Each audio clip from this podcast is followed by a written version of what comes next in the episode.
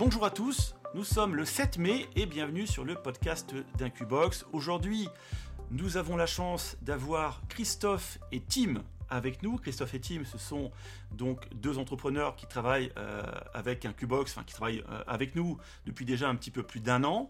Euh, on trouvait intéressant de les interroger aujourd'hui, de leur poser quelques questions sur leur parcours d'entrepreneur dans le e-commerce, puisque c'est vrai que sur plus d'un an hein, de partenariat, ils sont passés par toutes les phases de la création de marques et aussi du stock France. Donc c'est intéressant d'avoir un petit peu leur point de vue sur le dropshipping aujourd'hui et leur expérience dans ce milieu. Alors bonjour Christophe et Tim, déjà bah, je vous laisse un petit peu vous, vous présenter.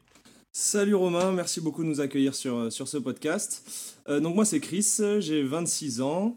Euh, donc voilà, je suis associé avec, euh, avec Tim et on est basé dans le sud de la France, à côté de Cannes. Oui, salut Romain, moi c'est Tim du coup. donc j'ai 29 ans. je suis le voisin de, de, Chris, donc effectivement toujours dans le sud de, de la France, à côté de Cannes, pareil. D'accord. Alors, bon, question, question toute bête quand est-ce que vous avez euh, commencé à vous intéresser, enfin quand est-ce que vous avez commencé concrètement à faire du e-commerce, hein, euh, enfin du dropshipping d'ailleurs, euh, et combien est-ce que de, boutiques vous avez aujourd'hui? Alors on a commencé en septembre 2019, et on va dire on a eu plus ou moins de boutiques tout au long de, de ce parcours jusqu'à aujourd'hui, mais aujourd'hui même on va dire qu'on a deux boutiques qui sont en fonctionnement. D'accord, ok.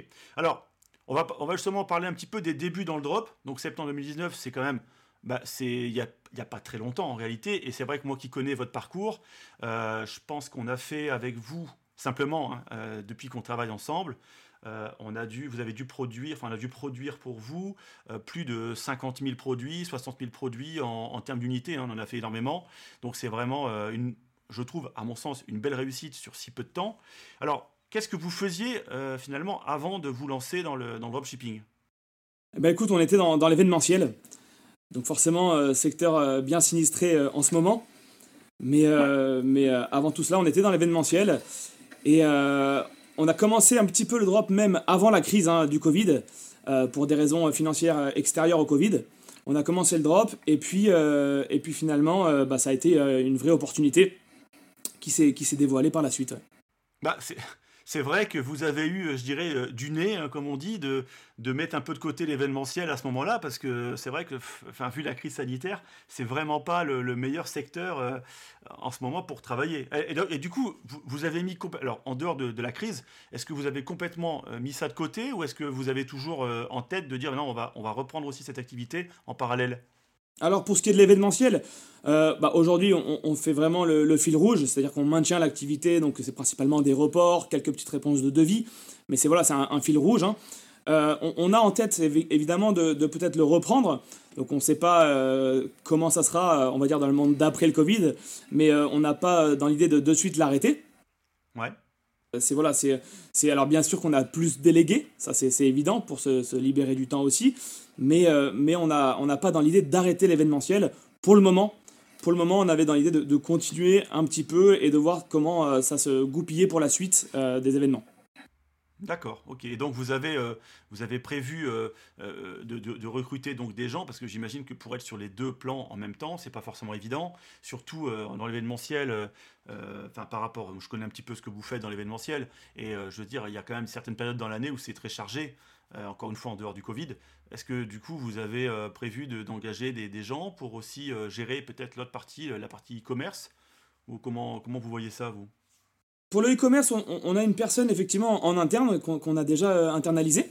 Qui, touche un petit peu à tout, qui nous aide un petit peu sur tous les points, notamment tout ce qui est le côté graphisme. et puis pour tout le côté événementiel, c'est beaucoup de sous-traitance, beaucoup de, voilà, de personnes qui sont à leur compte aussi, qui travaillent avec nous sur la saison. Donc là, pour le coup, euh, euh, c'est vraiment en fonction de la demande qu'on travaille avec eux. Donc voilà, sur ces deux, sur ces deux activités-là, on, a euh, le personnel qui, correspond à notre activité. Ouais. D'accord. Ça marche. Alors, du coup, pour revenir un peu au drop concrètement, euh, quelles ont été finalement vos, influences? À quel moment vous avez découvert même le, dropshipping? Parce que euh, souvent, la plupart des gens, euh, même la plupart de, nos clients, nous disent toujours Bah oui, un beau jour, j'ai entendu parler du mot dropshipping, je ne savais pas ce que c'était. Alors maintenant, on en parle un peu plus, hein, même dans les médias, et pas forcément en bien. mais j'imagine qu'en 2019, c'était déjà très, enfin, assez connu dans le milieu, mais qu'est-ce qui vous a influencé? Est-ce que vous êtes tombé sur des vidéos sur YouTube? Enfin, comment ça s'est passé, cette conversion vers le drop? C'est un, DJ qui travaille pour nous, qui a été le, premier à nous, à nous en parler, on va dire un peu concrètement, parce qu'il en faisait lui-même à côté dans, dans sa vie. Et il a commencé du coup à, à nous en parler et, à nous mettre la puce à l'oreille euh, et, à force de, l'entendre parler, de nous dire un petit peu ses résultats, de nous dire un petit peu sa manière de fonctionner, c'est vraiment lui euh, qui nous a mis la puce à l'oreille et où on s'est dit ok euh, bah écoute on, on va, on va s'y mettre aussi puisque ça a l'air de marcher pour lui ça peut marcher pour nous. C'est vraiment comme ça que c'est parti. Et alors comment est-ce que vous vous êtes formé finalement pour, pour arriver là?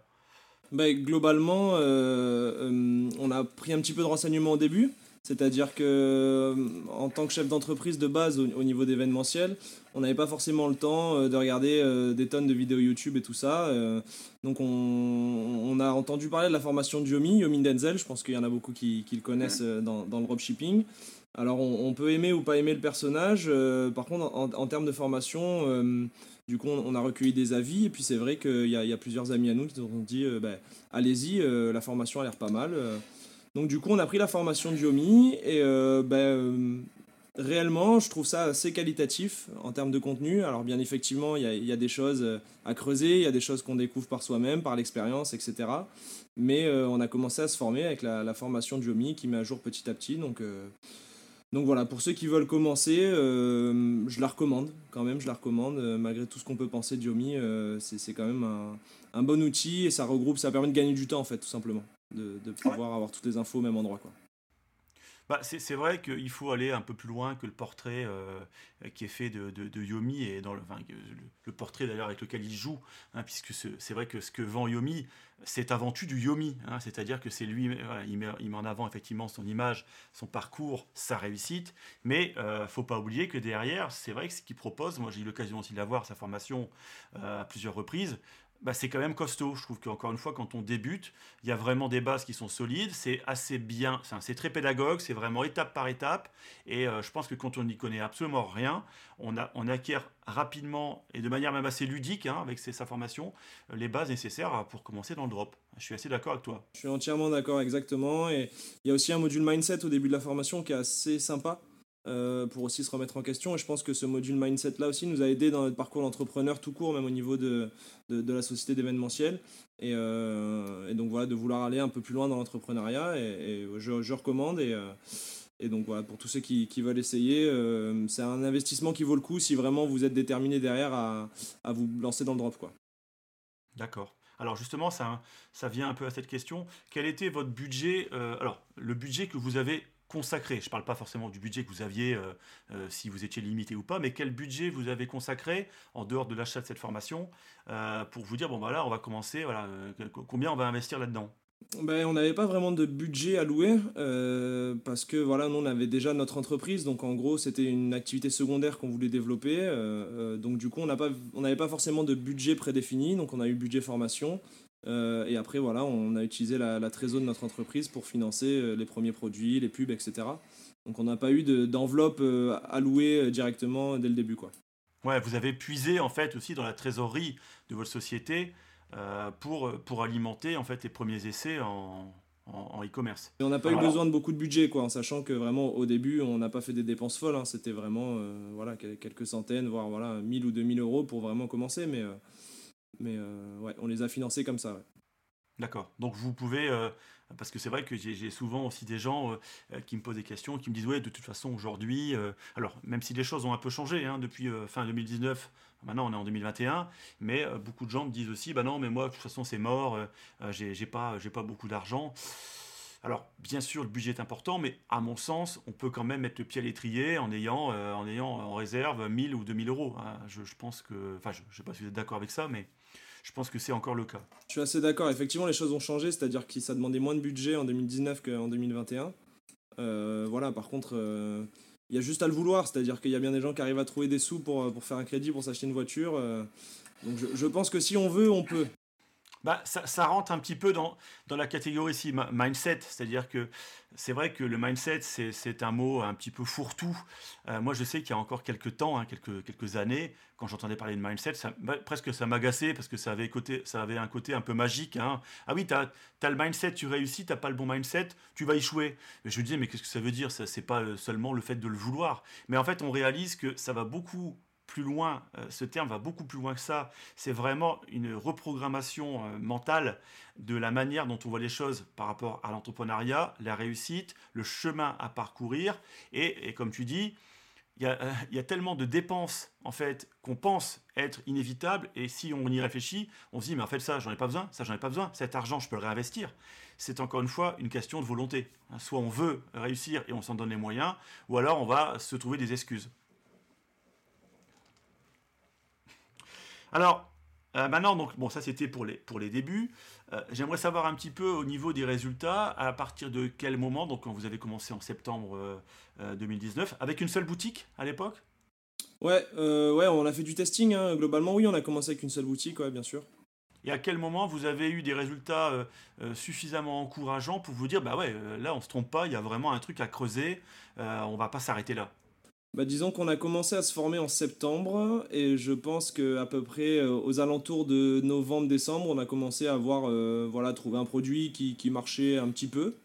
Euh, et donc du coup, on a commencé à se dire effectivement, ça peut être intéressant de, de, pouvoir creuser un petit peu plus, quoi. Et au début, j'imagine que vous travailliez avec AliExpress? Ouais, totalement, ouais, bien sûr.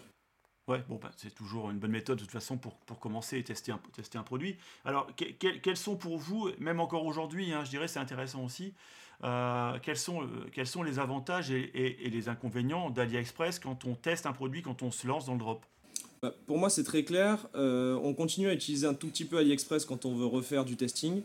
c'est vrai qu'en ce moment, on est plus dans la création de marques que dans du dropshipping pur et dur de base. Mais euh, je dirais que les avantages d'AliExpress, bah, déjà, c'est qu'il n'y a pas de stock, il n'y a pas de frais à avancer. Donc en termes de trésor et en termes de test, euh, on peut tester n'importe quel produit.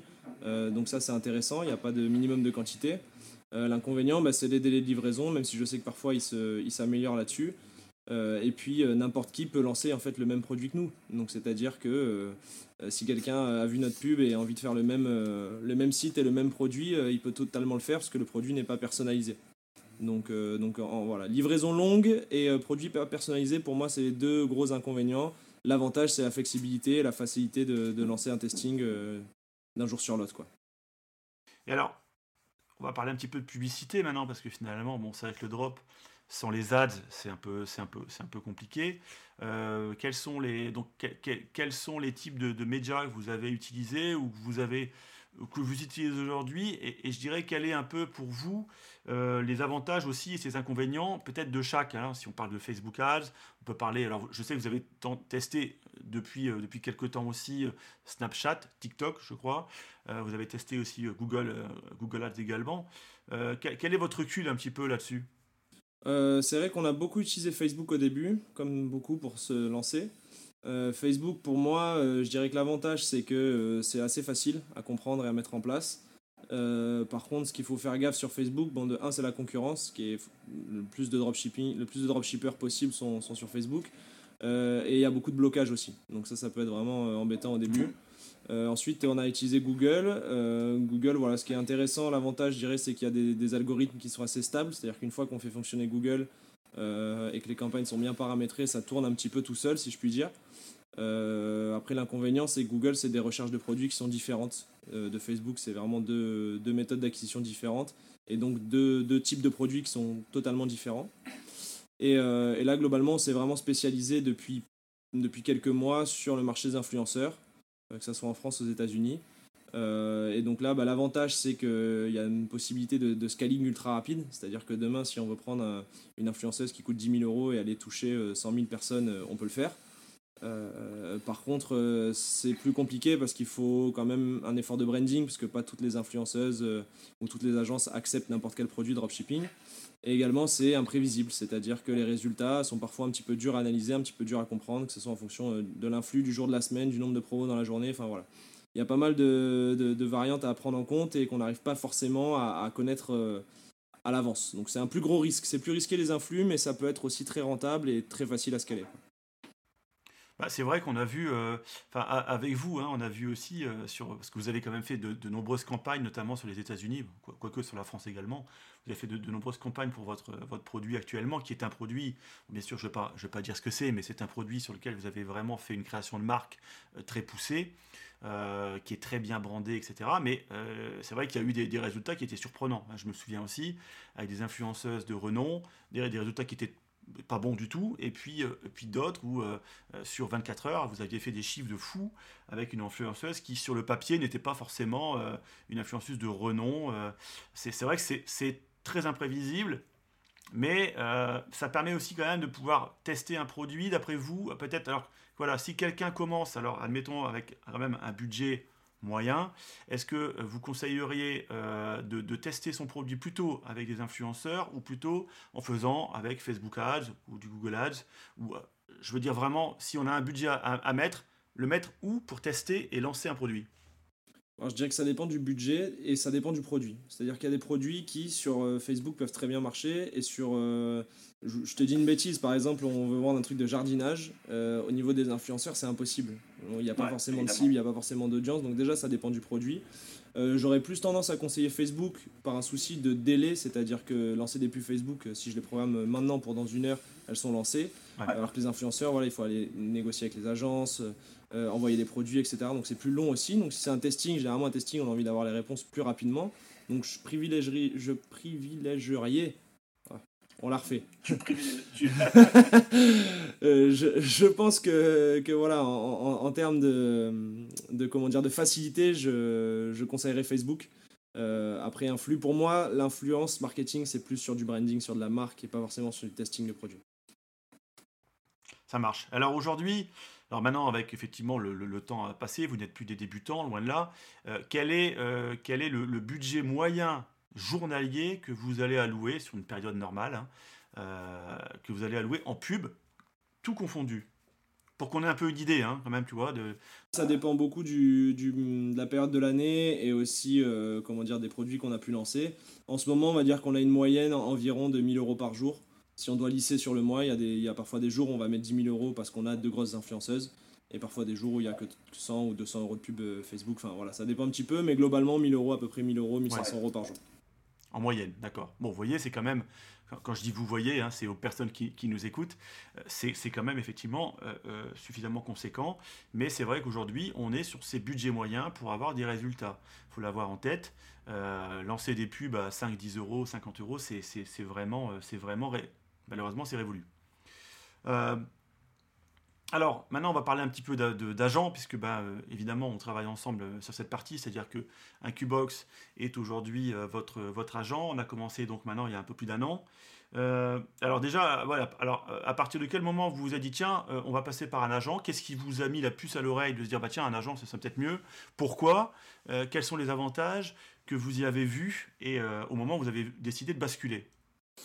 Bah effectivement, pour nous, euh, travailler avec un agent, c'était euh, obligatoire à partir du moment où le produit était validé, qu'on commençait à faire des résultats réguliers dessus. Euh, donc à partir de ce moment-là, c'est vrai que donc pour nous c'est arrivé assez rapidement on, est rentré en, contact avec vous, euh, qui, euh, qui pour nous aussi euh, avoir une, une relation de confiance et, voilà, c'est appréciable de travailler avec vous, on, vous le dit aussi, pour, pour, ceux qui écoutent aussi, c'est bien savoir. Donc pour nous c'est aussi un élément déterminant dans, un business qui, qui était florissant et qu'on voyait un potentiel avec. Donc voilà, donc de, de travailler avec vous, c'était ben surtout pour vraiment pouvoir brander le produit et le livrer plus rapidement. Donc c'est dire les deux points faibles de, de AliExpress, on les retrouve en point fort du coup chez vous chez, euh, chez vous et chez les agents en hein, plus général. Mais voilà c'est vraiment les, le fait de pouvoir brander et de pouvoir faire des, livraisons plus rapides euh, et d'avoir une gestion de stock hein, forcément qui est, qui est induit pour une livraison rapide puisque ce qui fait qu'il y a une livraison rapide aussi c'est qu'il y a un petit peu de stock. Euh, donc voilà donc toute cette gestion là euh, et, la négociation avec les usines, euh, c'est toute cette partie qui nous a dit bah voilà, il faut absolument passer avec un agent. Et pour le coup, euh, c'était un vrai plus que vous soyez un agent français pour nous dans la relation humaine, qui est quand même plus simple dans le travail quand on parle la même langue couramment. Et vous n'aviez pas du tout, c'est vrai que ça c'est une question que je vous avais jamais posée, mais vous n'aviez pas du tout approché un autre agent, peut-être un agent chinois, avant de nous contacter? Si, si, ouais, ouais, moi j'avais approché, allez, disons deux, trois agents. Euh, sur Skype. Euh, généralement, ça fonctionne sur Skype. et, euh, Et donc si si on avait demandé voilà des, cotations et tout ça, même au tout début pour, pour, comment dire, pour comparer vos devis à vous.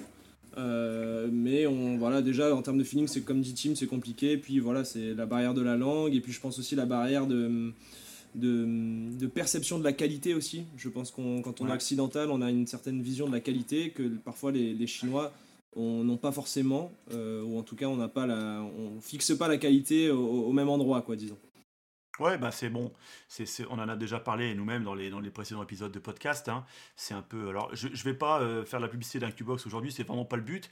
Mais c'est, vrai que ça, c'est très important ce que tu dis. C'est qu'en dehors de, la, langue, forcément, c'est toujours plus évident. Surtout, je me souviens d'appels avec vous qui étaient des appels assez longs, hein, parce que quand on était en plein développement, euh, surtout euh, les, phases de développement pur, où c'était plutôt Sylvain finalement qui était en relation avec vous, il y a eu des appels qui étaient très longs parce que c'est complexe de faire du branding quand on veut vraiment faire des choses assez poussées, surtout quand on fait ce qu'on appelle vraiment du OEM pur, hein, qu'on va partir d'un produit qui n'existe pas, et euh, bah, c'est quand même assez complexe. Et alors quand on fait ça euh, en anglais, euh, avec un chinois qui l'anglais pour qui, n'est pas sa langue natale, qui n'est pas la nôtre, on arrive vite à des, problèmes, surtout que, encore une fois, le fossé culturel, il est toujours important avec les Chinois.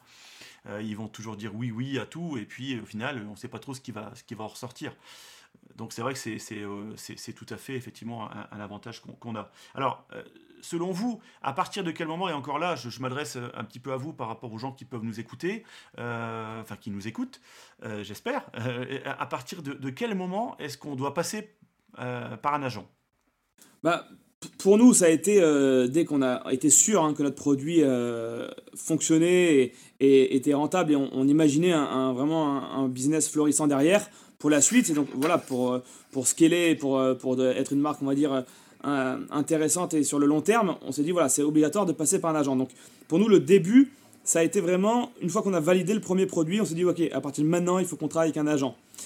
maintenant qu'on travaille avec vous, ben, dès qu'on a un produit, c'est plus simple d'avoir un agent parce qu'on peut le faire sourcer directement pour anticiper un, un, un, futur branding, pour anticiper voilà, plein de choses pour voir la différentes qualités parce que bah, sur AliExpress on va pas forcément voir la qualité on va voir différentes images on va pas forcément se rendre compte de la qualité alors que quand on va faire sourcer un produit qui est pas encore testé hein, sur le marché ou pas encore validé hmm. euh, dès qu'on va le faire tester par, euh, euh, on, va vous demander de le sourcer vous allez nous dire voilà on a trouvé différents types de qualité à différents prix et tout ça c'est des choses qu'on peut pas trouver sur AliExpress donc en fait à partir du moment où on a pour une marque trouvé notre agent on, ne va pas l'utiliser uniquement que sur cette marque là mais on va l'utiliser vraiment euh, sur toute notre activité e-commerce et donc aussi sur des sourcings.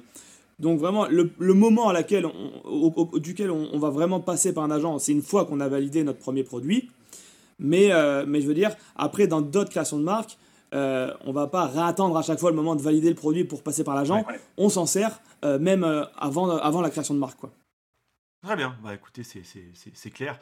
Et là, tu as répondu déjà à la question que je voulais te poser sur les avantages inconvénients de l'agent par rapport à AliExpress. Bon, tu, tu, tu, tu viens déjà d'y répondre. Alors, bah justement, la, la, la, création de marque, euh, euh, ça faisait partie d'une des questions euh, ensuite. Alors, selon vous, alors, au moment où vous avez créé une marque, effectivement, vous avez créé une première marque, euh, ça fait déjà un petit moment, vous avez fait euh, des efforts de branding, puis vous avez créé ensuite une seconde marque beaucoup plus aboutie. Mais est-ce que pour vous, créer une marque, euh, ça change vraiment les choses par rapport à un objet que vous allez vendre sur AliExpress, enfin, que vous allez vendre, même, même avec un agent, hein, mais un, objet que, que, vous allez vendre tel quel? Qu'est-ce qui change réellement en termes de résultats, donc je veux dire financièrement parlant, en termes de crédibilité, en termes de SAV. Quels sont un peu pour vous justement euh, les, changements à attendre quand on, quand on passe le, cap de créer sa marque? Alors, créer sa marque, c'est forcément beaucoup plus contraignant que de faire du simple, du simple drop avec AliExpress. C'est beaucoup plus contraignant, mais malheureusement, c'est de plus en plus obligatoire. Euh, effectivement, quand, quand, on reprend depuis 2019, ou même avant, et, aujourd'hui 2021, euh, ben, de plus en plus, pour réussir, il faut créer sa marque. C'est-à-dire que, même pour du petit testing maintenant, on, va faire un site de qualité avec des visuels brandés, avec voilà, on peut plus lancer un produit vraiment, euh, euh, on peut dire un, petit peu à la va-vite. Maintenant, on va forcément devoir au moins faire les choses proprement et un minimum brandé visuellement. Donc euh, voilà, c'est vraiment créer sa marque, c'est vraiment des contraintes, hein, parce que c'est forcément plus simple de lancer sans créer sa marque. Euh, mais, créer sa marque comme contrainte que, ça peut avoir, bah, c'est forcément voilà, déjà une contrainte de, visuel. Donc avoir euh, tous les visuels brandés, avoir euh, les produits brandés. Et qui dit produit brandé dit minimum de commandes. Par rapport aussi à, à, quand on travaille avec AliExpress où on n'a pas de minimum de commandes, hein, on ne fait pas de stock. À partir du moment où on crée une marque, on, on, fonctionne avec le stock, ce qui, ce qui devient un, un, peu un, inconvénient et, et, un engagement financier, puisqu'on s'engage hein, forcément sur, sur, des pièces. Et nous-mêmes, dans notre expérience, on s'est retrouvés euh, avec des, des, stocks, on va dire, euh, dead, des stocks euh, morts, parce que bah, la marque n'a pas fonctionné, on, s'était engagé sur un certain nombre de pièces. Et voilà, c'est le risque, c'est le risque dans la création de marque. Euh, d'avoir ce, cette contrainte de, stock qui peut se retourner contre nous. Euh, ensuite, c'est, en termes de, plus, hein, pour le coup, c'est, un, vrai élément de différenciation. C'est-à-dire que on pourra être beaucoup moins copié si on, pousse le branding loin. Donc moins on le pousse loin, plus on peut être copié, et plus on le pousse loin, plus on est, on est différent, et donc difficile à, copier. Hein, donc c'est un vrai plus quand on crée sa marque. Et, euh, notamment pour le marché de l'influence aujourd'hui, euh, euh, c'est quelque chose qui va être très très recherché, c'est-à-dire que bah voilà, c'est pareil, hein, le, marché de l'influence a énormément évolué. Euh, elles ont, les, influenceuses, surtout de télé-réalité, ont, énormément usé le dropshipping. Et on, va dire que maintenant, même la télé-réalité va faire un petit peu plus attention aux, produits et, à, et au fait que ça soit brandé, au fait qu'il y ait un joli Insta, au fait que, mmh. que, que, le site soit propre. Voilà, il, va quand même avoir un peu plus de, de filtres qu'avant. Et, euh, et donc, euh, bah, notamment pour les influx euh, et tout le marché de l'influence, avoir un, joli branding, notamment voilà, pour démarcher, avoir un press kit qui présente la marque, avoir des, petits éléments comme ça qui vont faire la différence. Voilà, c'est pas grand chose hein, de, faire un petit press kit. Je le conseille à, tous ceux qui veulent travailler avec des influx, ça fait tout de suite professionnel, ça fait tout de suite branding. Et voilà, quand on démarche une influx, voit un petit press kit, ça présente la marque, ça fait professionnel. Euh, et, ça permet de suite de se placer un petit peu euh, dans la différenciation par rapport à la masse des demandes qu'une que influx peut recevoir, par exemple. Ouais, c'est pas bête du tout, hein, ce press kit, effectivement. Euh, on n'en a jamais parlé. c'est vrai que c'est super intéressant de pouvoir présenter ça. C'est très vendeur et ça permet aussi de réfléchir je pense hein, aussi à l'image, que l'univers de la marque, comment, comment vous la présentez, euh, ça vous oblige aussi à, réfléchir sur le copywriting euh, que vous allez vouloir donner euh, à, travers, à travers le site et puis à travers le produit. ok, alors, donc en dehors de, de, de, ce press kit, finalement, quel, quel, conseil vous avez à, à donner C'est-à-dire, en termes de budget, déjà, principalement, est-ce que c'est cher ou pas? Je parle de votre ressenti parce que quelque part, moi, j'ai des réponses, mais de l'autre côté, hein, c'est-à-dire du côté euh, fournisseur, production et euh, logistique. Mais est-ce que vous, en tant que e-commerçant, vous, vous, êtes dit, créer une marque, c'est vrai que ça a un impact budgétaire important, oui ou non? Euh, et en dehors des stocks qui peuvent, qui peuvent effectivement enfin, qui peuvent rester hein, si jamais le produit euh, ne fonctionne pas comme prévu, d'où le, le, fait de vraiment tester en amont, hein, d'être sûr de soi quand même avant de lancer une marque. Mais quel est finalement ce budget et quels sont peut-être les conseils que vous pouvez donner euh, vraiment pour vous différencier lors de la création de la marque? Mais alors oui, c'est vrai, effectivement, ça, ça, hum, nécessite un budget euh, beaucoup plus important que si c'est juste un testing normal d'un produit sur AliExpress. Euh, je pense que, pareil, nous, on a fait une petite erreur euh, sur la création d'une de, nos marques. C'est qu'on a mis trop de budget dès le début. C'est-à-dire qu'en fait, on a fait un gros shooting avec euh, trois mannequins, avec, voilà, parce qu'on a vraiment voulu faire les choses au mieux. On est de nature à vouloir faire les choses au mieux et, à se donner du, bah, du, mieux possible, voilà, se donner du mal pour, pour que ça soit bien. Et, effectivement, je pense, moi, si je dois donner un conseil, c'est d'arriver à faire vraiment, on va dire, le minimum syndical pour que la marque soit sexy. C'est-à-dire que parfois, on peut avoir un très bon résultat avec un shooting à 1000 euros, euh, avec euh, une actrice euh, qu'on connaît, enfin voilà, une mannequin, enfin voilà, pas forcément une mannequin pro, etc. parce que voilà, le risque de la marque, c'est de passer beaucoup de temps déjà, plusieurs mois, et beaucoup d'argent, sans être extrêmement sûr que ça va fonctionner. Parce que le testing, on le fait qu'une fois qu'on a fini de créer la marque. Donc voilà, moi c'est un petit peu le conseil que j'ai à donner, c'est effectivement ça demande un budget. Je pense qu'il faut d'abord se faire un petit peu la main sur, du e-commerce et sur du dropshipping normal pour faire des mhm. erreurs, pour se, voilà, se familiariser avec plein de, que ce soit les ads ou que ce soit euh, plein de choses comme ça. Et une fois qu'on est sûr, une fois qu'on a fait un peu le tour du dropshipping et qu'on se dit, ok, on va aller plus loin, là on part dans la création de marque. Et là, le fait de perdre du temps, enfin d'investir du temps en tout cas, et d'avoir prendre le risque de perdre aussi peut-être un peu plus d'argent, c'est pas forcément grave parce qu'on se dit que dans tous les cas, on va apprendre quelque chose qui nous servira pour créer une seconde marque derrière, etc. Donc je, voilà, je, conseille quand même de bien réfléchir avant de la créer et de bien analyser le marché parce que euh, ça peut vraiment euh, te bouffer plusieurs mois euh, sans être sûr que ça fonctionne au bout. Quoi. Alors je me permets juste de rebondir sur ça, c'est-à-dire que en fait, plutôt que de, de réfléchir à créer la marque, c'est plutôt réfléchir à comment investir dans la marque. C'est-à-dire que créer la marque, pour moi, ça devient obligatoire de créer des marques pour, euh, comme je l'ai dit juste avant, pour se différencier, pour euh, sortir maintenant dans le dropshipping. Il faut, entre guillemets, créer une marque, mais il faut qu'elle soit la moins coûteuse possible. En fait, tout est, tout est là. C'est-à-dire que créer une marque, oui, mais pas investir beaucoup dedans. Vraiment faire euh, un lifting pour que visuellement, elle soit, elle soit brandée, mais qu'en termes d'investissement, on ne parte pas de suite sur un spot télé, voilà, avec 10 000 euros d'investissement, effectivement. Ok, bah c'est bien, c'est bien noté. C'est des remarques qui sont, je pense, euh, intéressantes pour les gens qui veulent, euh, qui veulent se lancer dans la, dans la création de marque. Euh, alors j'aimerais parler un petit peu du stock, du stock en France, puisque ça fait déjà un petit moment hein, que vous avez expérimenté le stock en France, avec plus ou moins de, de problèmes et alors des solutions, enfin, des, avantages et des inconvénients que vous avez pu aussi, aussi entrevoir de votre côté. Alors déjà, un petit peu, alors déjà, première chose, c'est pourquoi est-ce que vous avez voulu faire ce stock en France? Ça va paraître évident hein, pour certains, mais c'est toujours intéressant d'avoir aussi votre point de vue. Et quels, sont, quels ont été un peu, je dirais, ces inconvénients et ces avantages et, euh, quelles sont les solutions logistiques que vous avez euh, voulu mettre en place euh, pour créer ce stock? Alors, pourquoi faire du stock en France? Bah, Déjà, pour une image de, marque, se, différencier du, dropshipping, justement puisque ben, quand on a du stock en France, de suite on est beaucoup plus crédible, on, représente une vraie marque, on peut livrer en 48 heures.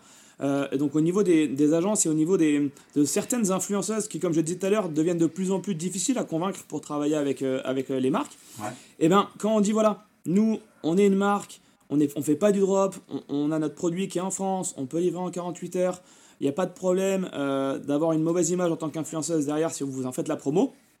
C'est un vrai argument de poids qui permet d'ouvrir des portes dans le marché de l'influence en France sur euh, autre chose que de, la télé-réalité. Voilà, il y a des influx plus qualité, plus qualitatifs qui sont des fois plus réticentes à travailler avec du dropshipping ou même qui sont totalement réticentes et qui s'est interdit. Le fait d'avoir ce, stock en France nous a permis d'ouvrir ces portes-là. Donc c'était une des raisons pour laquelle on, a voulu y aller. Euh, ensuite, on y allait assez rapidement et assez euh, précipitamment parce que on était en période de Q4. Le Q4, donc le, quatrième trimestre, c'est la période voilà, centrale hein, du, dropshipping, du, e-commerce. Je pense que tout, le monde le sait, euh, dans ceux qui nous écoutent. Hein. Et, voilà, et donc pour nous, c'était une période très très cruciale sur laquelle on ne pouvait pas euh, arrêter de faire de la pub, euh, on va dire mi-décembre, parce qu'on n'était plus en capacité de, de livrer. Donc c'était aussi, on s'est dit non, il faut absolument faire du stock en France pour optimiser ce Q4. Donc c'était aussi une, des raisons qui nous a poussé à aller rapidement sur, sur la France. Donc c'était principalement voilà, ces deux, deux, euh, deux grosses raisons. Euh, et ensuite en inconvénient, alors là on en a eu euh, pas mal et, quelques mauvaises surprises hein, malheureusement. On s'attendait pas, on, s'attendait pas à ce que ça soit, on va dire si difficile, on va, on va dire ça comme ça, puisque il y, y, a différentes problématiques qui se sont posées, à, posées à moi, puisque j'étais plus en charge du stock en France, on va dire. Euh, alors la première, c'est donc l'approvisionnement. Donc l'approvisionnement, on a le choix entre avion, bateau. Hein. Ça, à chaque envoi de stock, on, choisit, sachant que forcément l'avion est beaucoup plus cher, plus rapide, et le bateau beaucoup plus long et, euh, moins, moins, moins, coûteux. Donc ça, c'est le premier choix. Euh, sachant que bah, forcément, ça nécessite de commander plus de stock à la base, puisqu'il y a forcément un stock qui va être entre, entre guillemets mort quand il va être dans le transport. donc quand on fait un envoi bateau, ça va être à peu près deux mois. Si on envoie, euh, je sais pas, 5000 pièces, ça fait 5000 pièces immobilisées mortes pendant deux mois. Qui dorment. Qui dorment, et donc il faut commander 5000 autres pièces pour les vendre. Donc de suite, beaucoup plus de commandes de stock. Euh, donc ça, ça a été notamment pour nous une, grosse commande de stock. Hein. Je sais pas si tu te rappelles, Romain, à ce moment-là, voilà, euh, qu'on a mis en place avec vous une grosse commande de stock pour anticiper un petit peu tout, tout ça. Donc ça, c'est le premier inconvénient, c'est la commande de stock. En France, euh, bah, il y a eu quelques surprises à la réception du stock, puisque certains euh, logisticiens ont des, euh, on va dire, ont des, des réglementations ou des faits que pour, pour recevoir un colis, il faut qu'il soit rangé comme ça, comme ça, comme ça, où ils mettent des amendes, où ils font des surcoûts. Donc là, on a, fait face à des, à des surcoûts suite à la réception de colis. Donc voilà, on a appris nos erreurs. on a eu, on a eu un, logisticien en France qui nous a dit que bah, finalement on faisait trop de ventes, qu'il ne pouvait pas nous envoyer toutes nos commandes. Donc dans l'urgence, on a dû une fois encore passer par un, autre logisticien un peu en urgence, encore une fois, qui a pu nous dépanner et envoyer lui les commandes que le premier ne pouvait pas envoyer. Donc il y a eu pas mal de, voilà, de, petits couacs qui ont fait qu'on a testé en tout 3 à 4 logisticiens en France. Donc on a pu rapidement déjà faire, faire le tour, voir, euh, voir un petit peu tout ce qui se faisait, les plus et les, et les moins de chacun. C'est-à-dire que ben il y, a de, y a du 100% robotisé qui est très très très euh, raide hein, sur, sur la façon de recevoir le stock et tout ça. Et il y a du très souple, mais du coup beaucoup plus cher. Euh, et qui euh, limite peut euh, avoir un coup de téléphone tous les jours pour dire où on sent les colis, comment ça se passe, qui envoie des photos. Donc il y, y a, vraiment tout qui existe hein, sur le marché en France. Il y a aussi du coup tous les prix dans la logistique française. Mais, mais voilà, nous on, a découvert, on a découvert pas mal d'inconvénients qu'on n'imaginait pas, qu'on n'imaginait pas et qui ont, qui ont eu pour nous forcément un, un gros coût financier, un impact financier hein, sur la rentabilité, puisque quand on, s'imagine un, un, coût d'envoi parce que bah, voilà, l'envoi hein, dans, dans, le, dans, le, dans le coût d'un produit et dans le coût qu'on calcule, c'est quand même une grosse part. Et là, quand, quand, on calcule, ça pouvait aller du simple au double entre un logisticien et l'autre. Et, et, forcément, quand, quand on s'est retrouvé à. et que le premier logisticien nous a dit qu'il pouvait plus envoyer nos, nos commandes, euh, bah là, on a eu un énorme, un énorme impact sur la rentabilité quand on a dû passer par le logisticien qui était beaucoup plus euh, rapide pour lequel hein, je, je, le remercie parce que bon, s'il si, nous écoute, je le remercie quand même euh, parce qu'il nous a, il nous a quand même sorti une belle épine du pied hein, parce que sans lui, on n'aurait pas pu livrer. Mm. Pour vous, pour vous dire la petite anecdote, on, est, on était limite prêt à, à, tout envoyer nous-mêmes euh, quand on a appris ça, donc à, aller chercher nous-mêmes, euh, voilà, à aller prendre un camion, à aller, à, aller Paris récupérer tout notre, tous, nos, tous nos colis et à se mettre en ordre de bataille ici à, Grasse et de tout envoyer nous-mêmes. on avait vraiment tout budgété on a fait une réunion de crise un jour à, 23h au bureau et on avait tout calculé, euh, le plan A, le plan B, euh, comment, euh, comment un petit peu contrer cette, épine du pied, l'enlever du pied en se disant ok, il peut pas envoyer nos colis, qu'est-ce qu'on peut faire? Qu'est-ce qu'on peut faire? Et ça a été un vrai moment de stress et un vrai moment de galère où bon, on s'en est sorti en réduisant la marge forcément, mais le stock a, été envoyé à Paris et on a réussi à faire comme ça. Mais voilà, gros, gros stress ce stock en France quand même. Alors, on peut, on peut dire les noms, hein. c'est-à-dire que bon, on n'est pas non plus. Euh, le, but n'est pas de, cracher ou de mettre en avant un, logisticien par rapport à un autre, mais euh, c'est vrai que euh, c'était, c'était, je pense, Big Boo qui avait eu un souci, non? C'était, c'était, c'était. Tout à fait, tout à fait. C'est, bah, oui, effectivement, on peut, on peut dire les noms. Il n'y a, pas de mal et puis il n'y a, pas de, mensonge. Hein. c'est, Big, Big, Blue, voilà, c'est, vraiment eux qui, qui, nous ont annoncé que bah, ils pouvaient plus assumer nos commandes. donc là, vraiment, il y a eu de, on va dire, c'est un peu monté dans les tours parce que, enfin, moi je trouvais ça inadmissible de, mon côté. Euh, finalement, euh, c'est euh, Adlan hein, qui, nous a, qui nous a sauvés, donc je le cite aussi si jamais il nous écoute, qui, qui, a, vraiment, qui a vraiment récupéré le, stock et a, et, a, pu être au petit soin pour tout envoyer. Bon, bah, c'est un, un, coût bien sûr beaucoup plus cher que Big Blue, mais voilà, le but était vraiment d'envoyer les, les, commandes. Et enfin, aujourd'hui, on est avec Cubine, qui est encore un autre logisticien. Euh, qui euh, est encore plus automatisé que Big Blue, qui déjà était une machine assez automatisée. Et, et donc là, il y, avait encore voilà, quelques petites surprises euh, bah, dans, ah, souviens. dans le onboarding hein, avec eux, dans le fait d'apprendre à travailler avec eux. Hein. Vous avez aussi pu essuyer les plâtres, on a tous essuyé les plâtres sur la façon de travailler avec eux. Et, et, voilà, aujourd'hui, on va dire qu'on a, on a trouvé un, un, rythme de croisière avec Cubine, mais euh, voilà, en fait, on remet toujours un peu en concurrence cette logistique en France. Et euh, c'est pas parce qu'on a eu une mauvaise expérience avec Big Blue euh, qu'on les déconseille à tout le monde, parce que bah voilà, je, je pense qu'ils ont aussi appris de, leurs erreurs et nous-mêmes, hein, peut-être qu'on retravaillera avec soit Adlan, soit Big Blue un jour. c'est vraiment une question de, de, coût pour nous et de service. C'est vraiment le, le, juste milieu. Et ce qui nous correspond à nous va pas forcément correspondre à une autre personne, puisque ça va dépendre, encore une fois, de l'agent, Hein, si on a un agent chinois, un agent français, comment les colis sont envoyés, euh, par bateau, par avion, et euh, quel suivi on veut, hein, tout simplement, parce qu'avec Cubine, il y a zéro suivi, c'est que de l'informatique, que des machines, euh, voilà, que du robot. Et Adlan, c'était que du téléphone, et on s'appelle, et voilà comment ça va. Donc c'est deux, voilà, il faut aussi que ça corresponde à la personne. Totalement différent, ça, les prix vont du simple au double, mais voilà. Si, je peux intervenir aussi par rapport aux, deux en termes de pure technique, Euh, la vraie différence entre Big Blue et Cubine, c'est que Big Blue est beaucoup plus personnalisable en termes de suivi de colis. C'est-à-dire que il y a des séquences de mails qu'on peut faire à l'avance et donc qui en gros vont s'envoyer aux clients pour euh, voilà, euh, suivre leur colis, avoir une interface. En termes de suivi et de personnalisation, comment dire, du suivi de colis et de l'expérience client, Big Blue est vraiment beaucoup plus fort que Cubine. C'est-à-dire que Cubine c'est beaucoup plus compliqué. Euh, donc voilà, ça, reflète un petit peu aussi leur différence de fonctionnement en termes de, de, de, technique eux-mêmes pour envoyer les colis, c'est-à-dire que Big Blue est un peu plus humain, donc un peu plus flexible, donc voilà, pareil en termes de suivi, c'est plus flexible. Donc un peu plus cher. Voilà, donc un peu plus cher, euh, même si je, ils sont quand même dans un esprit de vouloir réduire les prix et de s'attaquer un peu au prix de Cubine. Après, je pense que voilà, Cubine est beaucoup plus gros, beaucoup plus automatisé. Euh, on fait beaucoup d'erreurs avec Cubine au début, par contre, une fois que ça tourne et que, et que ça marche, euh, voilà, ça, ça, marche, ça fonctionne aussi très bien, ça permet de réduire aussi un peu plus les coûts, mais, euh, mais voilà, après il y en a beaucoup d'autres aussi, on les a pas tous testés du tout, euh, mais c'est vrai que il faut pas croire que c'est si facile que ça, si on doit dire quelque chose, en tout cas nous, notre expérience personnelle, s'il faut, il y en a qui n'ont pas été dans le Q4, qui, voilà, où c'est beaucoup plus facile, nous on a un peu galéré, mais voilà, maintenant qu'on y est et qu'on sait le faire, il y a beaucoup moins de problèmes. Bah, c'est vrai qu'il faut, se, roder, chaque logisticien a des modes de fonctionnement qui sont différents. Nous-mêmes, on a été surpris, hein, euh, cette, cette, anecdote avec Cubine, pourtant on avait, on avait, déjà bossé avec eux, on n'avait pas eu ce genre de problème, mais cette anecdote de, des, euh, des 120 euh, produits manquants là, sur toute une cargaison qui, qui, manquait d'après Cubine, et on, on, vous avait posé une question tout bête, hein, on disait bah, est-ce qu'ils peuvent simplement vérifier si les scotch, puisque nous on, utilise des, des scotch incubox, hein, donc c'est vrai, est-ce que les scotch ont été ouverts, oui et non, qu'est-ce qui se passe, est-ce qu'il y a eu un vol? Bah, On ne pouvait pas avoir de réponse, c'est-à-dire que non, personne n'ira voir les cartons, c'était tellement automatisé qu'il n'y avait pas suffisamment de force humaine pour aller vérifier ça de manière simple.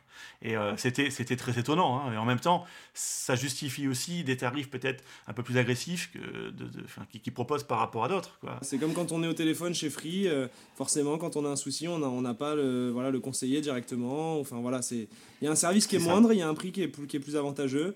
Si on arrive à, à, bien, bien, bien se, comment dire, se plier aux règles de Cubine et comprendre comment ça fonctionne, euh, c'est ultra avantageux quand même. Ouais. Ouais, tout se passe bien. Et c'est vrai que Big Blue, c'est pareil. Hein. Euh, je me souviens très bien du, moment où vous étiez un peu en panique, puisqu'on était en plein Q4 et euh, ils pouvaient plus avoir, ils n'avaient plus assez de personnel. Mais je pense que d'un côté, il y avait le côté, le, côté, le côté contexte. Hein, contexte, donc l'époque était très très compliquée. Est-ce que il n'y avait pas aussi l'aspect euh, crise sanitaire, euh, peut-être moins de personnel, je sais pas, je sais pas du tout ce qui s'est passé à ce oh. moment-là, mais est-ce que hmm. ça a peut-être joué aussi, non euh? en, fait, non, en fait, pas du tout. voilà, pour, le, pour préciser un petit peu cette, crise et cette mésaventure, c'est simplement que dans le, dans le onboarding et dans, dans les rendez-vous qu'on fait au préalable avec eux, ils nous demandent, mais parmi plein d'autres questions, hein, tout simplement, combien de ventes on espère faire, on imagine, voilà. Hmm. On était parti sur un chiffre, qui à l'époque voilà, était euh, le chiffre qu'on faisait. On a euh, décidé, sans leur en parler, il est vrai, hein, mais parce qu'on n'imagine pas les mettre dans chaque décision de, notre, de notre site internet, de notre e-commerce, bah, d'augmenter le budget pub, de, faire plus d'influenceurs sur le Q4, donc on a augmenté nos ventes. Et là, leur réponse a été de dire, bah, écoutez, euh, nous on n'a pas prévu le staff pour, parce que vous nous avez dit tel nombre de ventes, et donc là vous faites plus, donc on ne peut pas livrer plus. Hmm, voilà, moi, moi, rien que d'en reparler, ça me rénerve parce que à aucun moment donné, on nous a dit Ok, engagez-vous sur un nombre de ventes et on va staffer en conséquence. C'est-à-dire que, voilà, bah, d'ailleurs, on n'a jamais retrouvé ce système-là, hein, ni avec Cubi, ni avec personne. C'est-à-dire que euh, eux, leur défense a été ça. Et moi, j'ai dit, mais attendez, à aucun moment donné, on a été au courant que cette notion était prépondérante dans le, dans le staffing et dans le fait qu'on ne pouvait pas aller au-dessus, quoi. Voilà, c'était un petit peu le, point sur lequel on s'est accroché. Et on parle pas de 20 000 commandes par jour, hein, qu'on soit d'accord. Ouais, voilà. Non, mais c'est vrai que c'est quand même assez surprenant parce qu'on imagine bien, surtout selon les périodes de l'année, euh, que les, volumes de vente varient énormément. Donc, euh, euh, si on doit se tenir à, un certain nombre de volumes et puis c'est tout, on ne fera pas plus, ça paraît dingue. Quoi. Je, pense qu'il y avait peut-être une autre raison qu'ils ne m'ont pas dit parce que vraiment, cette raison-là, je, encore aujourd'hui, je la trouve pas acceptable et, je leur ai fait savoir, sois-en sûr. Ben, je, te connais un peu, j'imagine très bien. Bon, ça marche. Alors, et du coup, simplement au niveau euh, des, prix, alors, euh, enfin, je, on va pas forcément détailler ici les, prix, les coûts de chaque opération et chaque, euh, mm. chacun des trois, parce que bon, voilà, il y, en a qui sont moins chers, comme Cubine, d'autres plus chers. Mais simplement, par rapport à un envoi euh, en dropshipping Chine, hein, par exemple, vous avez fait les deux, vous faites encore les deux aujourd'hui, mhm. euh, un envoi soit depuis notre entrepôt en Chine, donc l'entrepôt d'un agent en Chine, ou depuis un stock France, qu'est-ce qui est plus intéressant, intéressant en termes, je ne parle pas en termes d'image de marque, mais simplement là je parle vraiment du prix, en termes de coût alors, en, termes de coût, ça, peut varier. C'est-à-dire que, je m'explique, c'est-à-dire que par rapport à aujourd'hui chez Cubine, euh, il y, a plein de petits coûts qui peuvent être euh, ajoutés. Par exemple, euh, dès qu'on ajoute un produit à la commande, ils appellent ça un frais de picking. Donc voilà, s'il y a un produit ou trois produits, ils vont, ils vont rajouter des frais de picking. Donc ça, ça peut rapidement être plus cher comme cela aussi. donc on va, on va, dire que sur le principe, ça peut être sensiblement pareil, hein, les, les, tarifs. Alors selon bien sûr le fournisseur, selon le mode d'envoi, parce qu'il y a bien sûr différents modes d'envoi. Hein, il, y a il y a mode d'envoi express 24 heures. Euh, et sur Cubine, ils ont lancé un nouveau mode d'envoi là qui s'appelle le mode d'envoi basique, qui est en 5 jours ouvrés, donc qui est, moins cher que voilà, il y a le point relais. Enfin, donc il y a plein plein de modes d'envoi, mais on peut trouver un point, un, un, logisticien français qui, au final, par rapport à un, au pur coût d'envoi de Chine ou au pur coût d'envoi de France, euh, représente le même, le même coût. Après, évidemment, il faut rajouter à ce coût-là le fait de, venir, de faire venir la marchandise hein, de Chine en France. Donc ça, qui, qui, a un coût euh, une fois sur toutes les marchandises. Mais si on parle uniquement du, du coût, euh, du coût d'expédition par produit, ça peut être sensiblement dans les, mêmes eaux. D'accord. Euh, ça marche. Alors bon, bah ça c'était pour le stock, euh, stock, euh, stock France. Alors je sais que vous avez aussi, enfin sais, vous, vous vendez également aux États-Unis, qui, qui, est l'un de vos marchés cibles également. Est-ce que vous avez déjà eu envie peut-être de stocker aussi là-bas sur place?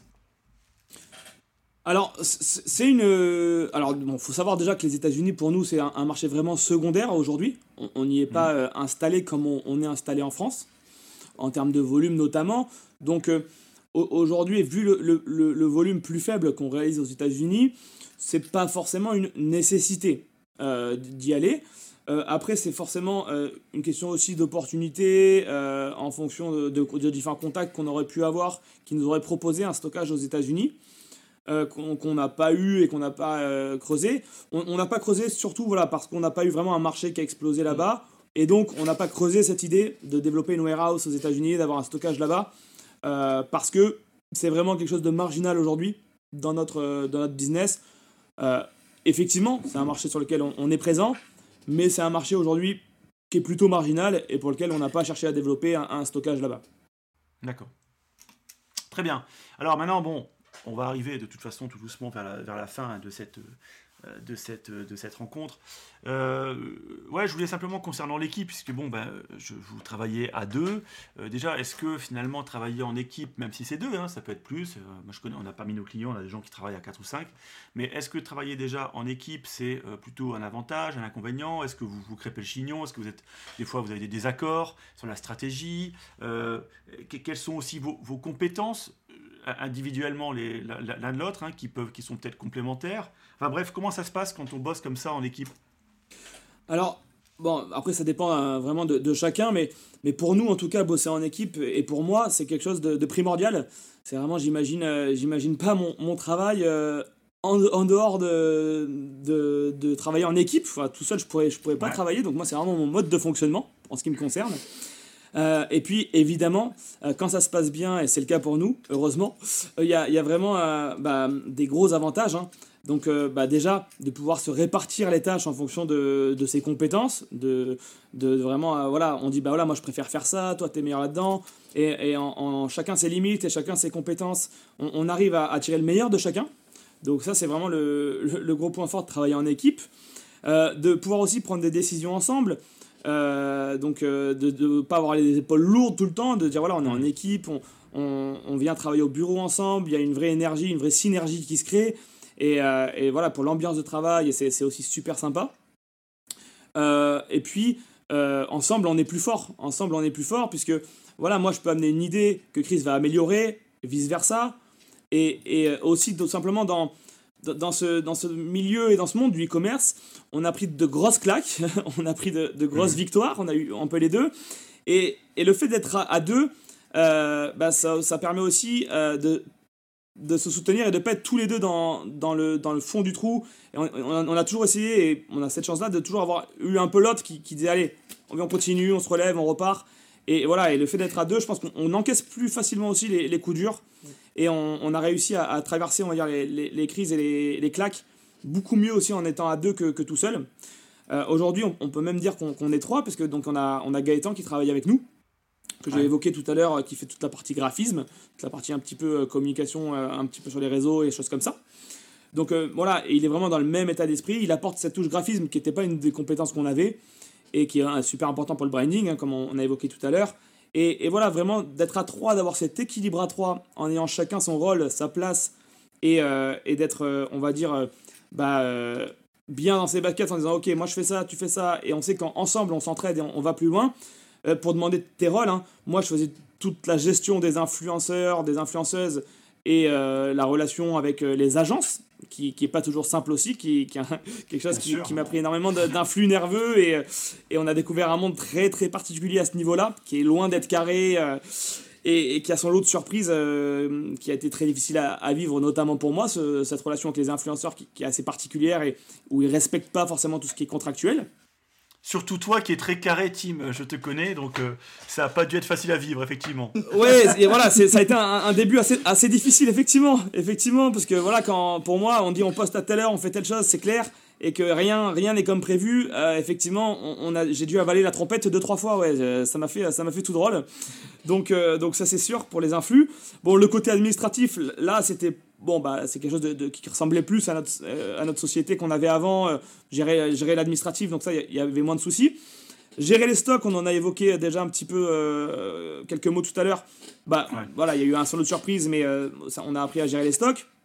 Et puis tout le côté commercial aussi, euh, tout le côté un petit peu bah, partenariat. On était en partenariat avec différents sites, différents même personnes qui vendent en, en réel en France nos produits euh, qui nous ont contactés pour vendre nos produits. Donc voilà, un peu, un peu de commercial. Euh, Chris, bah, je te laisse dire ce que, ce que tu faisais. Ouais, moi en gros, je m'occupe. Euh, moi, je suis plus la, le côté technique, on va dire. Donc, moi, je fais vraiment euh, la création de sites, la gestion des ads, donc Facebook, euh, Google, etc. Euh, donc, aussi tout ce qui est, tout ce qui est mailing. très important le mailing, je trouve, surtout dans la création de marque. Ouais. C'est de l'acquisition semi-gratuite, si je puis dire. Il faut payer Clavio ou Sending Blue, enfin n'importe quel, quel logiciel, mais voilà. Et euh, donc voilà, le mailing important. Voilà, moi je fais tout le côté vraiment plus technique, euh, voilà, le copywriting aussi. Euh, donc le côté un peu plus créatif et, technique, je dirais, par rapport à ça. Et, et voilà, Gaëtan qui s'occupe du, du, graphisme. Et si je peux juste revenir moi sur le, le côté travail en équipe, je m'adresse là à tous les dropshippers qui débutent et euh, qui se disent que ça sera sûrement mieux de s'associer pour euh, avoir plus de capital de départ et pour euh, comment dire essayer de vivre une belle aventure avec une autre personne. Sur le principe, je suis pas contre. simplement, soyez vraiment sûr de la personne avec qui vous vous associez. parce que moi je considère ça un petit peu comme un mariage, voire même plus difficile qu'un mariage. Je m'explique là-dessus, c'est que nous, avec Team, nous concernant, on a déjà une société d'événementiel depuis 6 ans et on sait que ça, que ça roule bien, c'est-à-dire qu'on voilà, communique, on discute. Et en 6 ans, on ne s'est pas engueulé une seule fois, pour vous dire. donc, euh, tout simplement parce qu'on est, déjà, on n'est pas têtu, on n'est pas forcément, on n'a pas forcément trop d'ego à mettre en avant, et surtout qu'on essaye de discuter pour prendre la meilleure euh, décision possible pour la société, pas pour nous, pour la société. Euh, après, voilà, on a connu pas mal de personnes où, euh, où comment dire, euh, où les associations sont plus difficiles, simplement parce que c'est, euh, on peut vite euh, avoir une vision différente des choses, avoir des intérêts personnels différents. Et je pense que c'est vraiment très très important d'être sûr et certain de la personne avec qui vous travaillez, euh, parce que derrière, ça peut aussi ruiner, que ce soit une amitié ou que ce soit n'importe quoi. Et donc, il faut bien penser à ça au début. Je suis tout à fait d'accord avec toi. Moi, dans alors, euh, sur, sur un, plan personnel, hein, ça a été le cas, effectivement, il y a, a 5-6 ans. Je m'étais associé sur un, gros projet également qui m'a pris du temps, de l'énergie, qui était vraiment super sur le papier, avec un ami, un ancien ami, puisque tu disais ça peut ruiner l'amitié, tu vois, voilà.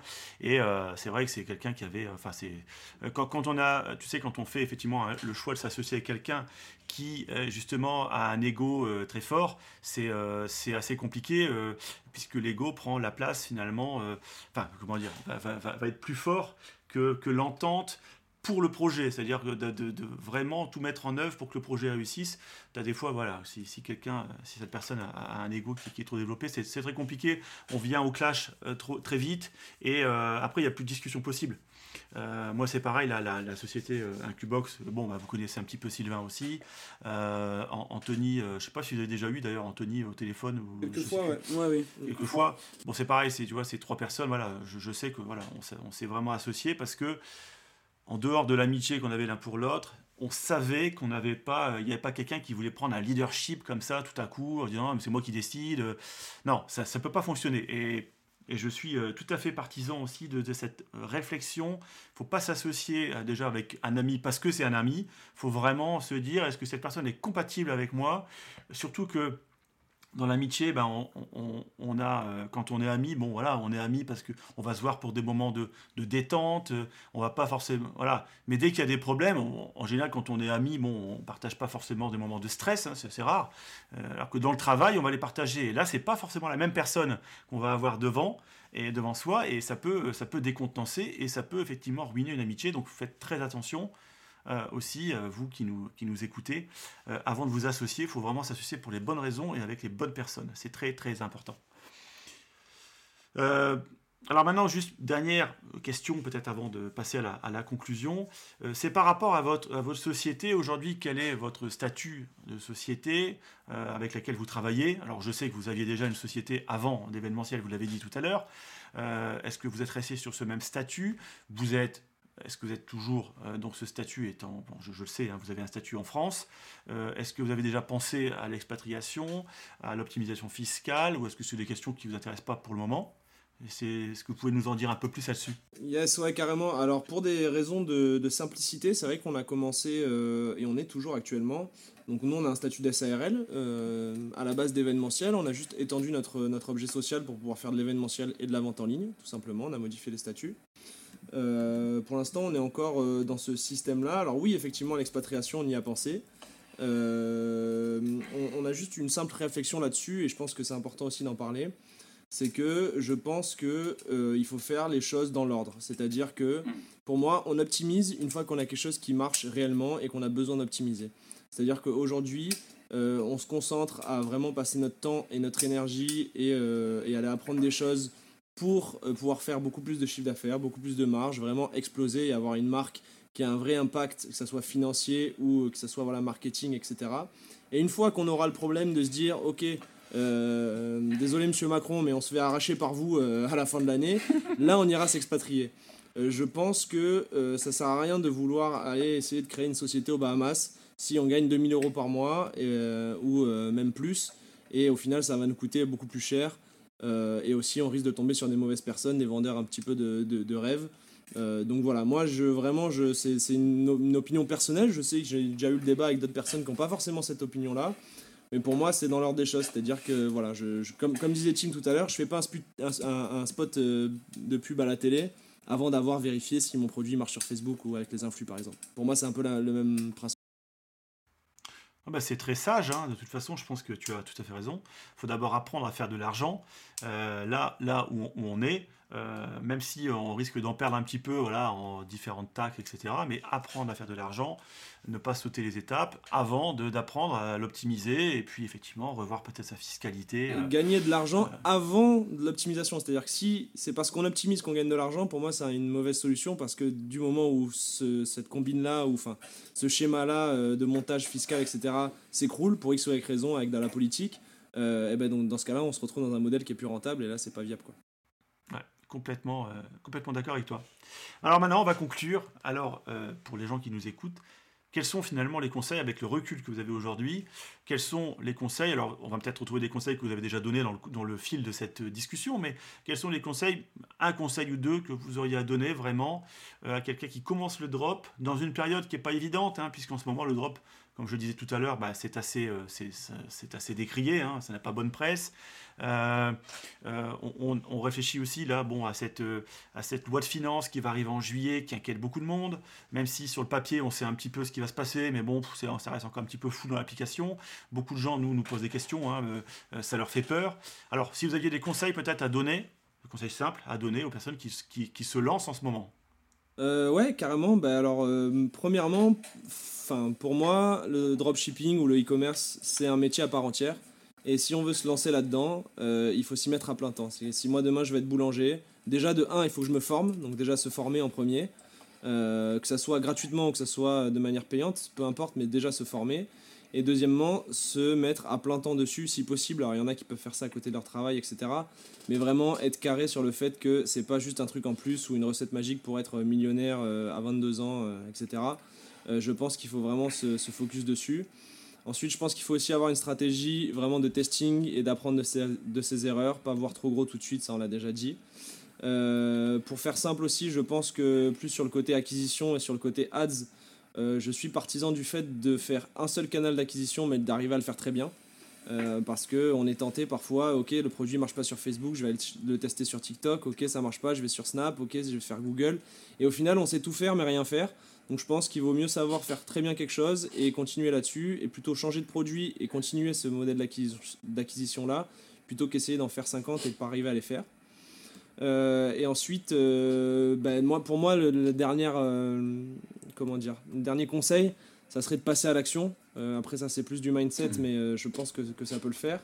On, peut être tenté, voilà, pour ceux qui écoutent les podcasts, etc., d'avoir envie de beaucoup d'informations avant de faire des choses et d'aller toujours chercher plus de formation, plus d'informations, et au final d'accumuler plein de choses et de plus savoir par où commencer. Donc moi, vraiment, je conseille de passer à l'action même si c'est un petit peu, même si c'est pas grand chose, de se faire violence et, de passer directement à l'action et de voir après euh, quelles erreurs on peut faire et de pas réfléchir à mince, je pourrais faire telle erreur donc j'y vais pas.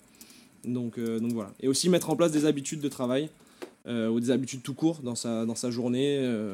je pense que c'est important de bonnes habitudes pour vraiment avoir un rythme, avoir une routine et être efficace quand on travaille aussi. Pas besoin de travailler 15 heures par jour non plus si on arrive à bien travailler 8 heures et être très efficace pendant 8 heures, je pense que c'est d'autant plus euh, euh, comment dire, bénéfique pour soi-même et aussi pour, euh, pour l'entreprise et pour le projet professionnel. Quoi.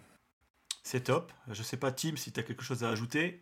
Ouais, bien sûr, j'ai quelques, j'ai quelques petits points.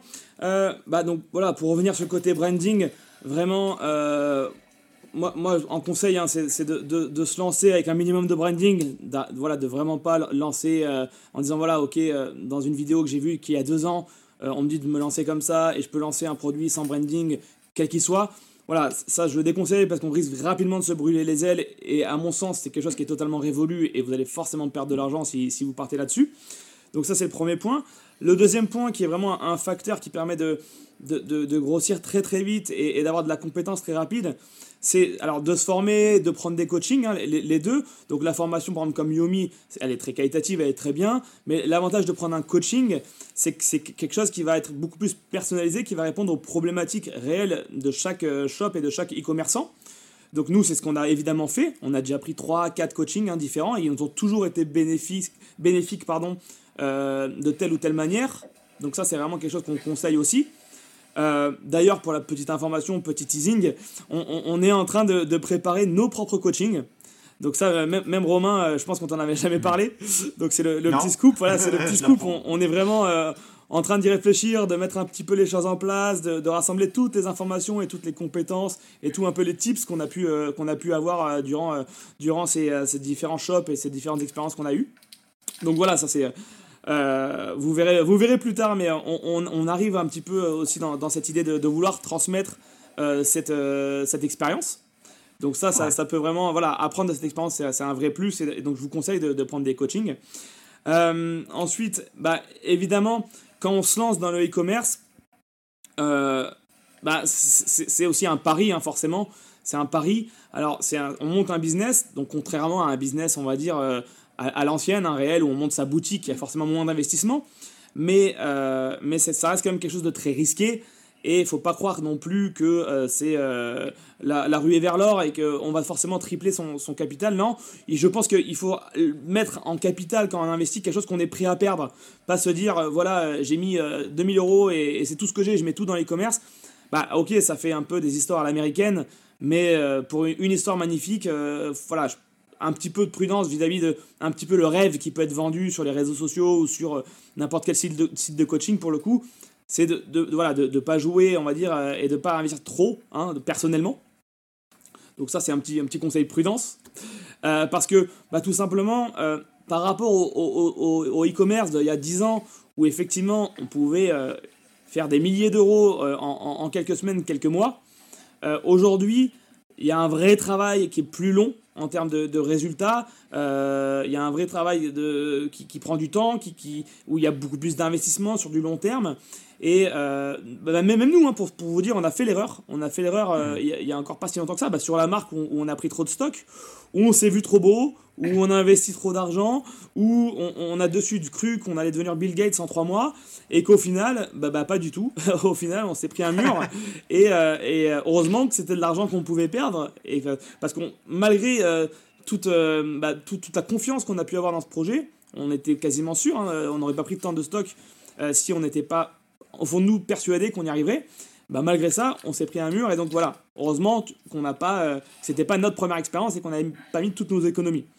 Donc ça, ça, ça, ça, me mène sur les erreurs à pas faire, hein, que, que, du coup, euh, ah bah, donc, donc je, je viens d'en parler, prendre trop de stock avant, avant, de tester un marché. Voilà, donc ça c'est l'erreur qu'on a faite, qui, que, que je conclurai pour dire ne la faites surtout pas. Vraiment, testez le marché et puis faites votre stock. Dire, vraiment dans cet ordre-là, c'est important. Euh, ensuite, bah, ça veut dire aussi, c'est un, monde qui évolue très rapidement. Et donc à ce moment-là, moi, mon conseil, c'est de, passer rapidement à l'action. C'est-à-dire que quand on voit un produit, un potentiel dans lequel on croit, il faut pas se dire, ok, je vois ça, dans six mois, je lance le produit, j'aurai fait mon branding, tout ça. Non, il faut mieux le faire un branding propre, rapide, efficace, et y aller rapidement. Parce que euh, sinon, un voisin peut avoir la même idée et vous passer devant. Ça nous est aussi arrivé hein, de lancer un produit et de se faire doubler ou des choses comme ça. Donc, euh, entre le processus de décision doit être assez rapide.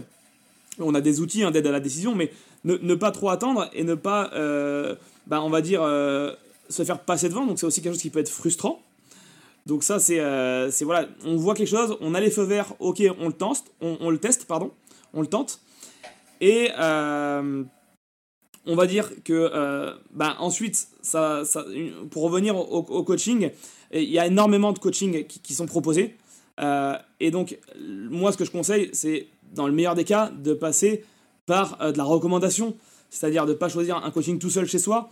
Nous, c'est aussi comme ça qu'on travaillait. C'est voilà, telle personne a fait ce coaching, il en est content, je vais pouvoir passer avec parce que aujourd'hui, euh, un, coach, ils peuvent rapidement mettre de la poudre aux yeux et, et, même mentir. Hein. Il, y a, il, y a, des escrocs comme dans tout domaine.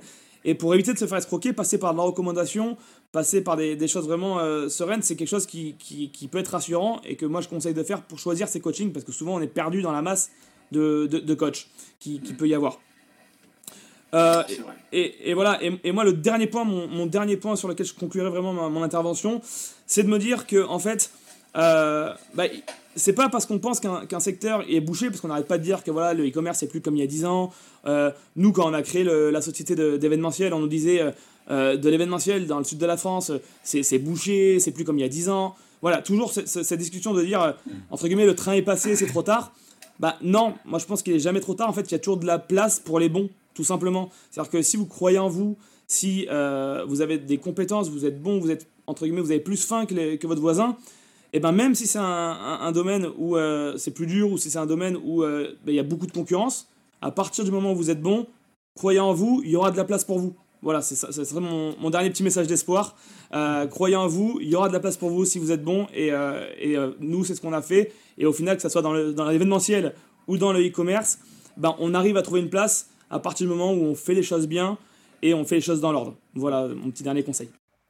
Ouais, finalement, c'est encore une fois un bon message euh, lié au mindset. Hein. c'est simplement se dire bon, bah voilà, euh, si, un, si un secteur même est, concurrentiel, bah, c'est qu'il y a de voilà, c'est que c'est qu'il y a du boulot. Et si on fait bien les choses, si on est bosseur, si on est rigoureux et si on y croit, il n'y a pas de, il a pas de raison de pas de pas y arriver. C'est valable dans tous les ah, bah, domaines. écoutez. Bah, merci, merci à vous deux. Euh, franchement, vous avez été euh, euh, très sympa de, répondre à nos, questions là pendant un peu plus d'une heure et je sais que vous avez un emploi du temps qui, est chargé, mais je pense que les personnes qui nous écoutent ont appris beaucoup de, votre intervention, de vos conseils, puis un peu de votre regard justement sur ce métier et de votre expérience. Donc, bah écoutez, il me reste à vous remercier, à vous dire à très vite et puis Bah écoutez, euh, les gens qui nous écoutent, on se dit à très bientôt, à la semaine prochaine pour un nouvel épisode de podcast sur la chaîne Incubox. Merci encore. Merci Romain. À très bientôt. À bientôt. Ciao, ciao. Salut. Ciao. Cet épisode vous a été présenté par Incubox, votre partenaire e-commerce en Asie. Si le contenu de ce podcast vous plaît, n'hésitez pas à nous soutenir en mettant un avis et une note sur la solution podcast d'Apple ou sur votre plateforme préférée. Et n'hésitez pas non plus à nous recommander et à vous abonner à la newsletter. A très bientôt, merci à vous.